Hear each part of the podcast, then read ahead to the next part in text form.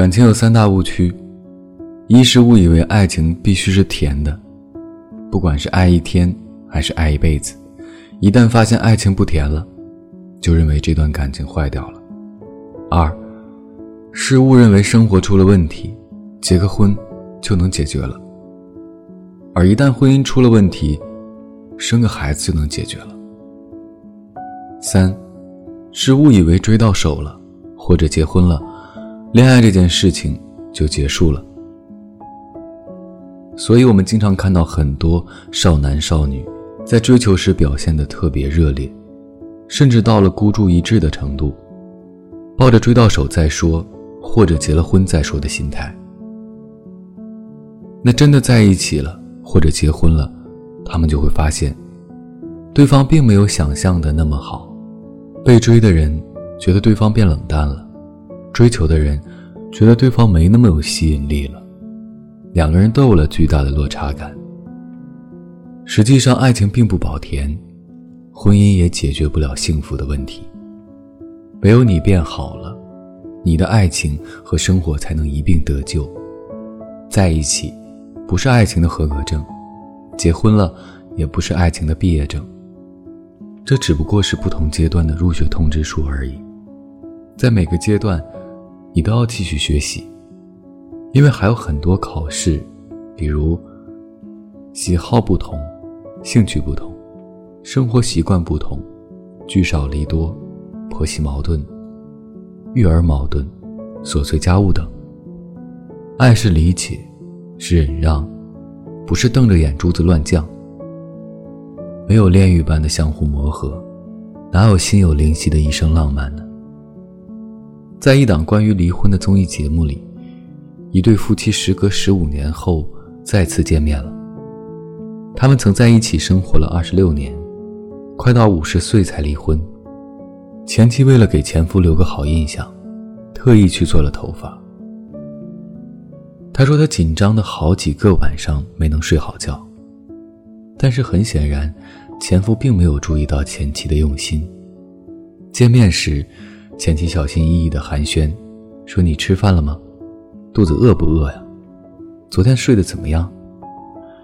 然后前妻问了一个让人想哭的问题：“和我结婚了那么多年，你会不会觉得那些时间都是浪费呢？”一个人的一生能有几个二十六年呢？我想说的是，爱的时候要勇敢说爱，不爱的时候也要勇敢说拜拜。你只需记住，和一个人从认识到喜欢到相爱再到分开，这一切都是无心插柳，也是宇宙安排。没有违背良知和道德的分手，不是不负责；为了结婚而结婚，才是不负责。最新的法律条文告诉我们，离婚需要冷静期，却很少有人告诉我们，结婚才是更需要冷静的事情。有多少人的婚姻是想忍却忍不了，想离又离不了，想过却过不好，想逃又逃不掉，想留又留不住呢？关于婚姻的无奈，张爱玲写的很婉转。娶了红玫瑰，久而久之，红的变成了墙上的一抹蚊子血，白的还是床前明月光。娶了白玫瑰，白的，便是衣服上沾的一粒饭粘子；红的，却是心口上的一颗朱砂痣。钱钟书则写得更直白：爱情，多半是不成功的，要么苦于终成眷属的厌倦，要么是苦于未能终成眷属的悲哀。你跟对方说脚崴了，对方回复：“哦。”你说今天上班路上看到了一只超萌的猴子，他说：“哦。”你说今天热搜里又出了什么大事儿，他看着手机说：“哦。”你会心里凉凉的想：“我刚刚是放了一个屁吗？”时间再久点儿，你不只是下凡的天使折了翼，甚至连器官都没了。你让他帮忙找下遥控器。他会问你：“你没长眼睛啊？你让他帮忙给手机充电，他会问你：“你没长手啊？”你跟他讲今天的糗事，他会问你：“你是不是没长脑子？”所以我的建议是：没娶的别慌，待嫁的别忙。真的不用为大龄晚婚而犯愁。很多人婚后照样单身。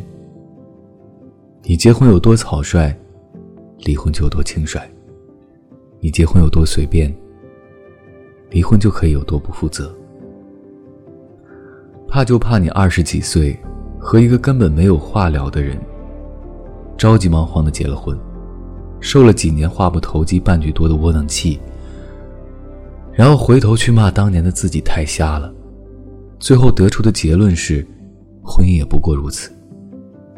真不希望你变成那种人，快五十岁了，才狠下心离婚，然后一边抹着眼泪，一边承认自己从来没有爱过自己的另一半。看过一篇妻子的自述，是关于经营爱情的。她刚怀孕时，在厕所里吐得昏天暗地，丈夫却端坐在电视机前，嗑着瓜子儿，笑得前仰后合。一个五十多岁的教授说：“婚姻就是忍耐。一个人吼的时候，另一个就得听着。如果两个人同时吼，就没有交流了，只有噪声和想弄死对方的情绪。”一个刚结婚的女人说：“婚姻就是你把手机里所有的音乐都删掉了，只留下最喜欢的那首歌。从此做好了无限循环的打算，从喜欢到厌倦，到再次喜欢，最后变成习惯。”一个过了七年之痒的男人说：“我不知道婚姻是什么，只觉得生活难免要落俗，难免会有鸡毛蒜皮的琐事。”难免会因为日趋平淡的生活而心生不满，难免会因为各种开支而疲惫不堪。但是如果必须要选一个人来与我一起承受，我会毫不犹豫地选择他。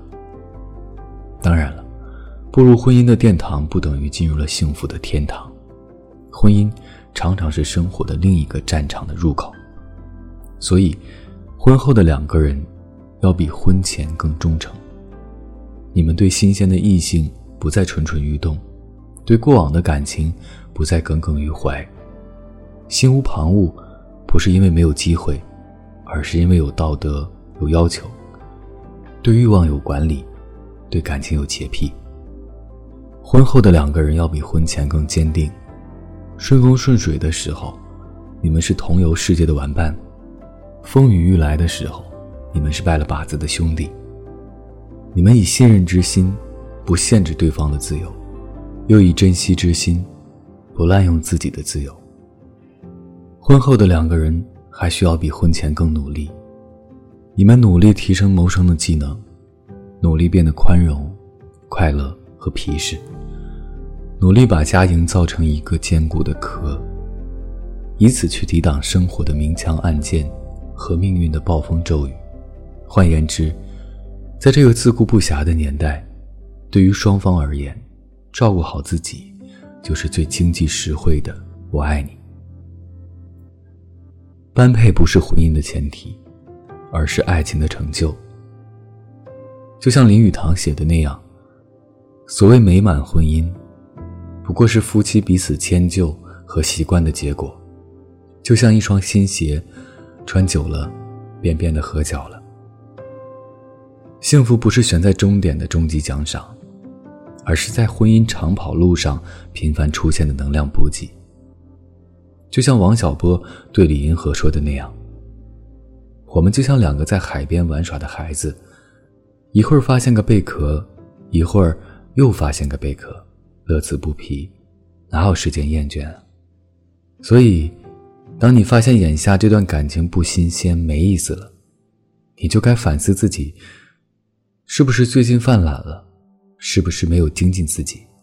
是不是没有花心思去给这份感情注入一些快乐的东西？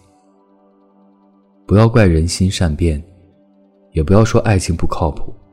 肯定的言辞、欣赏的态度、用心的礼物，包容的胸怀，平等的交流，积极的分担，努力的成长，这些都是爱情的保鲜剂。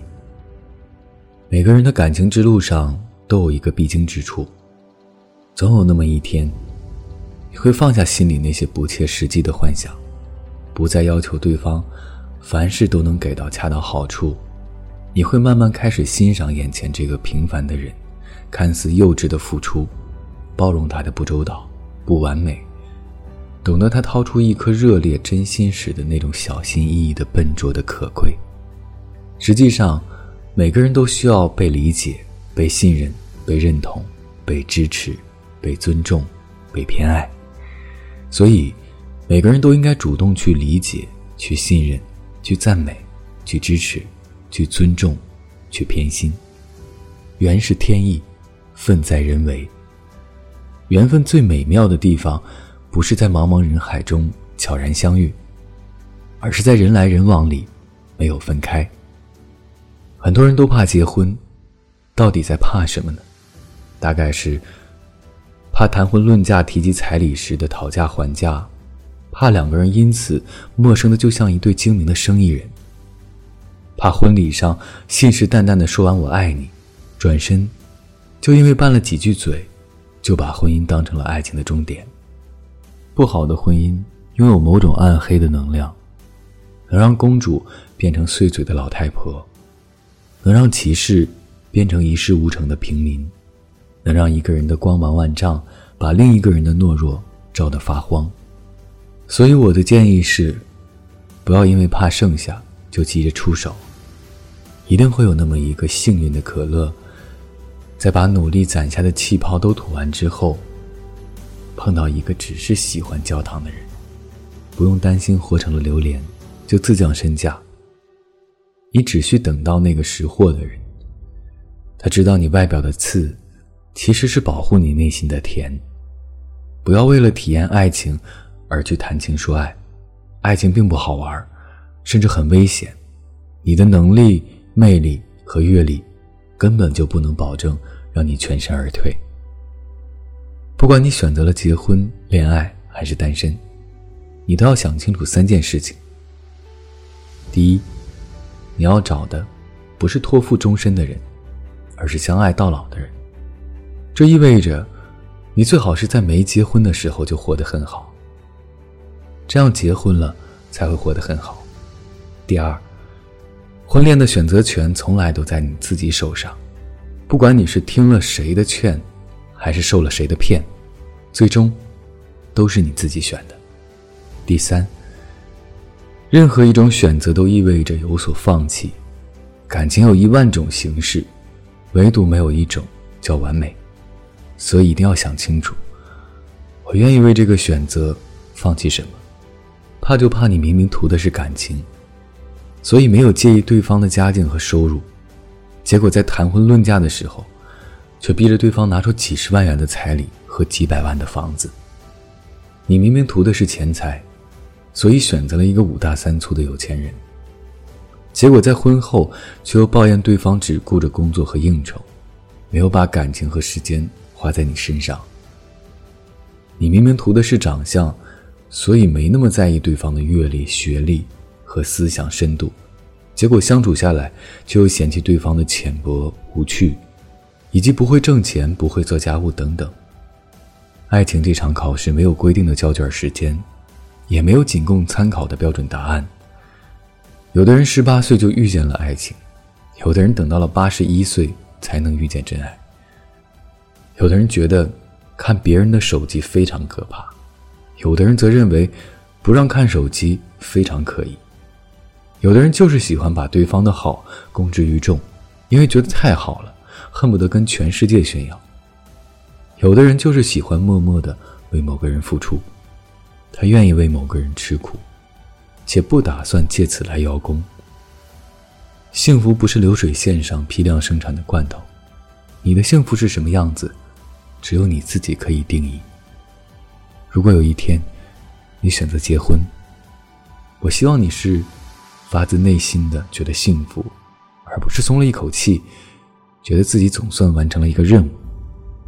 如果有一天，你选择离婚，我希望你明白，离婚不是结婚的反义词。因为结婚是为了幸福，离婚也是。